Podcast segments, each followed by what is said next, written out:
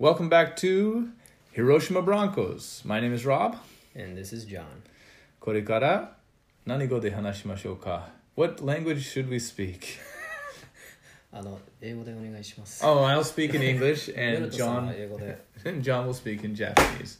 Great. So uh, let's continue uh, with our conversations uh, in Japanese and English. And today's topic is drumroll, bada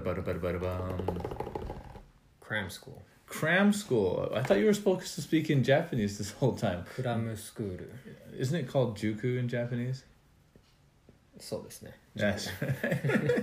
All right. でも、塾とクラムスクールって同じですか、 Well, that's the thing. We're going to have to talk about what each of these individual uh, words might mean. So I'm going to say from the beginning cram school in English is not necessarily something that we would talk about in day to day life. Most people um, would not be um, aware of cram schools in their area, um, which I would say is probably not true because in Japan, does everybody know about the word juku?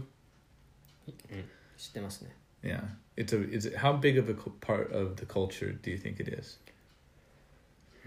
だいぶ、だいぶ影響あると思いますね、塾。 Would you say that most junior high school students end up going to juku at some point in their life? 多いと思います。人数はわからないですけど、てあの的確な割合は。Right. 特に Um, 高校生になると、難易度がさらに上がるので、学習内容の。I see. 通う人が多いと思います。特に受験に向けて。Uh, okay, so they have their tests that they have to take to get into high school, or high school is trying to get into university, and for that reason, they need to have their, uh, you know, scores up. So they, they have to go to these juku も that ちろ help them ん out. 全員が行くものではないんですけど比較的多くの方が行くと思い Right. ます、 A lot of people will end up going. Not everybody goes. Okay, so first off, did you go to Juku? はい行ったことありますね Oh, that's good to know. Um, in one uh, case, I, I I actually went to a kind of juku. It's called kumon. It's not exactly like most jukus, but it it's like a system of where you write down a lot of different things and then you pick up that. Yeah. 雲は私もあの半年ぐらい行ったことありますね Mm. どうでしたか雲 Well, I went for just about a month and then I didn't have time. I mean, I went in as a shakaijin or a, a, an adult student or in, in that way, and I didn't have time to continue. Uh, so I only did it for about a month. But if I had had time, I I think it would have been productive. Uh, because again, it was like I was trying to learn how to write Japanese, and uh, they gave me all of the you know the writing uh, assignments and i would write them really quickly and hand them into the teacher and write more and hand them into the teacher and all the teacher would do is mark them and say which ones i had to redo it again and it was a great way to practice uh, you know japanese writing um, without having much of a conversation but what at the time what i really wanted was somebody to teach me a class and and kumon doesn't really function that that way it just is more uh, handouts and lots of work that you have to do so that's one of the reasons why i didn't stick with the kumon アメリカにはじ日本でいう塾 っていうものはありますか right so i've been told that there are kumons in america that are all in english and they use the the same system as they do in japan but i've never uh, met anybody who went to one and i don't know uh, where they're located or anything of that nature. New I've York. just been informed. Yeah, maybe they're in New York and and maybe in uh, Los Angeles, some of the bigger cities, but um, I don't know how popular they are. Um, and from what I can tell, is the the whole idea of cram school from the child's point of view is really not interesting.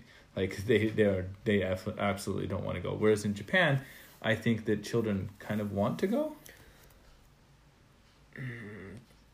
難しいですね例えば学校のほとんどの人が塾へ通っているとあ私も行きたいっていうふうになりますしが 学校が終わった後に塾で友達と集まっておしゃべりをしたりするという習慣もあるので Mm-hmm.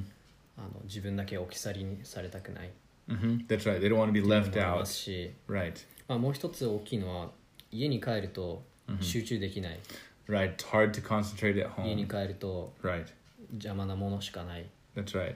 で塾へ行けば勉強する環境が与えられるのでそういった点では塾へ通いたいという人は多いと思います、 And that's a good reason why you'd want to go because you, you can really sit down and focus. And I know a lot of students that uh, were at the Juku where I worked. I actually worked at a Juku for almost 12 years. I'm going to say probably around 12 years or maybe not quite that much. Maybe at least 10. Maybe maybe 10 years I worked straight with for for one Juku. And yeah, it was really great for those students who would would come in and just study by themselves. I ended up teaching some private classes uh, there. It was basically one-on-one classes with the students, and became really good friends with them. Um, so as a teacher, from the teacher stand, standpoint, I, I have worked in, in, in Juku before, and it seems like a, a really fun way to meet the students. And actually, they seem to really like my class because my class was all about uh, you know just talking and just chatting, but in English. Mhm. So what I would ask about is, do you know about um, katekyoshi? What what do we call it? Uh, a katekyoshi in English? It would be like a private tutor. Um, So how much do you think that that's related to juku?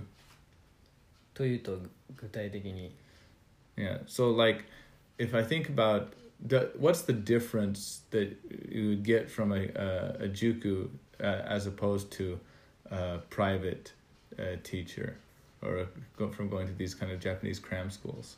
まず一つ目に家庭教師の場合はほとんどが1対1 Oh, it's である one on こと one. とでもう一つ当然なんですけど、自分の家でやる Ah, they do it in 自分 your が house. 塾へ行くのではなくて基本的には自分の家に来てもらう So kate means like home, はい and kyoshi means teacher. そうです So then we, you, those two together make it. Uh, I see now.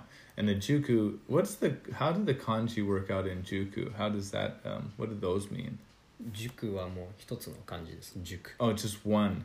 Hi. And what does it actually mean? Like in its, if I was gonna like, um, kind of think about it, it just Juku. means study place. そうですね just like that. Just it, it just has that one meaning. はい Excellent. Okay, so let's go on uh, from there uh, to the uh, idea of, you know, in America, do they have Juku and do they have these cram schools? And they kind of do. They're they're kind of like test preparation courses or test preparation schools, and they'll help you to uh, do that. And the people who work at, at these places are usually called educational consultants. And what they do is they they consult the students on how the you know they might be able to improve their ACT or SAT scores, or perhaps they're uh, studying for some other uh, kind of uh, um, you know uh, standardized test, Hmm. and that's what their their whole idea is: college entrance exam of of some kind. Okay, so and that's that's basically the same thing as a juku. However, the, their approach might be totally different. Uh, I know that the the jukus that I've uh, seen and I've worked in, the teacher stands up in front and there's students in the in the there. It's like about five students as opposed to like thirty, うん、or it's like seven students as opposed to like thirty, and all of them are there with the specific intention to improve that particular subject. So uh, it changes the dynamic significantly, Hmm. and they focus on what the students will need to pass the entrance examinations, not necessarily to teach the subject in general. うんうん Is that a pretty good explanation of the the system? 正確ですねその All right, うん great. So, the, あの mm, ちょっと英語の教育にも触れてしまうんですけど yeah, あの日本人がよく英語が話せないっていう理由もそこに起因しているのではないかなと思います uh, that's probably a good reason. Yeah, あの受験英語って right. いう言葉があるんですけど I see. 試験に受かるためだけの英語を教わるので That's right. That's right. で試験には話すという分野がないので That's right. That's right.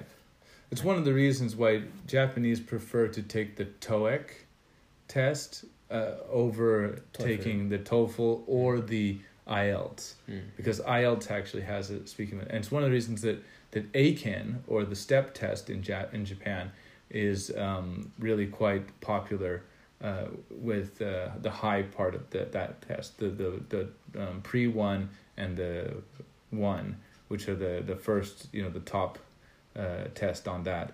Those are actually quite uh, highly respected here in Japan, and should be because actually they are really hard. Like I know some English teachers that have been teaching English for a long time, just fighting to get to their pre one on on the Eiken, and they speak English rather well. I was actually surprised when they asked me to help coach them through that. So that was an interesting point. Um, one of the other things about it, before we go, you know, get too far into it, like, how about the details as far as like what does Juku cost? What is the price range on that? Hmm. 行く場所によって全然違うんですけど、 Mm-hmm. 安いものではないですね It's not cheap. Yeah. Um, I guess from a certain point of view, it might be thought about as cheap, depending on where you're at and what juku you go to. Um, sometimes, if you you're gonna have to shop around, you're gonna want to go to different jukus and find out their pricing. And before you decide on one of them, maybe you should shop around and find one that's really gonna be helpful for you. And you want to know like if they actually get results or not. So it would be really helpful if you can know those things. Um, uh, one other thing that they talk about, like time. Uh, how much time do uh, you know Juku classes usually take up? Are they every day? Are they once a week? What are they?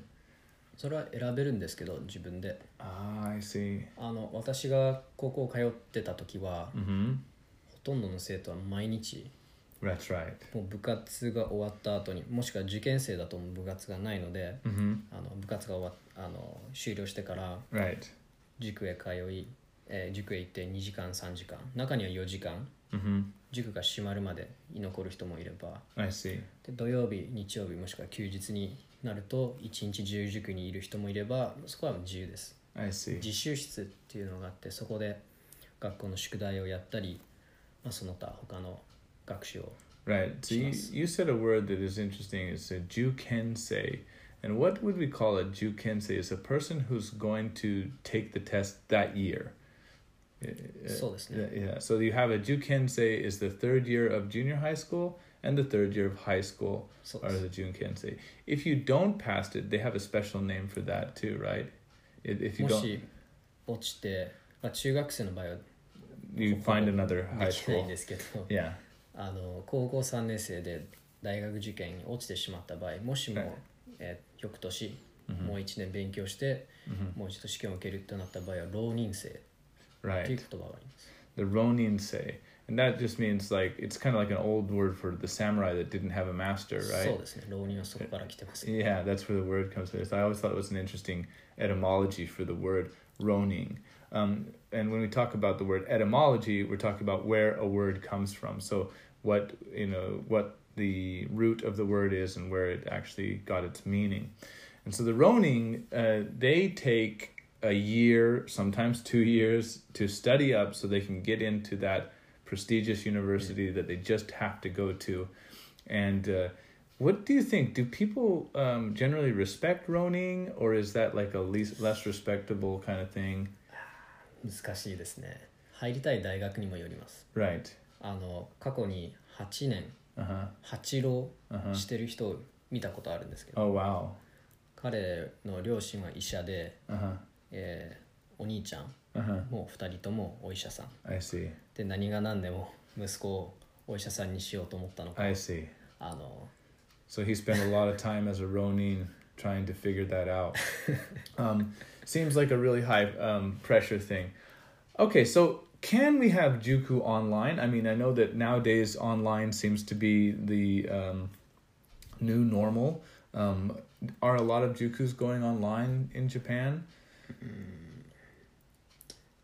おそらく今回のコ Yeah. ロナの こともあったので、 Yeah. コロナのせいで hmm オンラインが増えたのではないかと思います。 Yeah, it was interesting. For about one month, everything was online. うんうん、 and then everything you know i was being asked to do online presentations for different uh, people that i hadn't worked for in years and they were asking me to do an online uh, you know session or something like that and so it was quite helpful for me in that point but uh, uh, you know um, I think that uh, in general, online was the whole idea was that you wouldn't have to do it online. Was the idea of jukus, and that they they were not really uh, keen for that. But now it seems like online is what they're really interested in in promoting. Um, because a lot of them took about one or two months to kind of develop an online curriculum and then go for it. Um, so we'll see what happens in the future. But I, I know that a lot of schools, a lot of uh, private English schools, have uh, moved uh, to online being the, the their new normal and what they want everybody to uh, you know subscribe to. So um, yeah, that's that's interesting. I think in the United States, online online uh, kate kyoshi uh, or like the private tutors Hmm.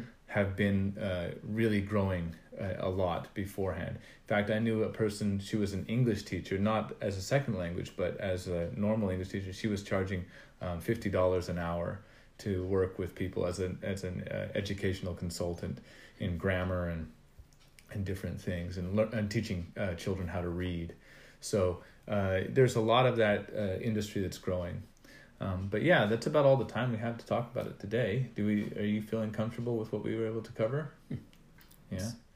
All right. So we'll see you next time, and I hope that everything goes well. また来週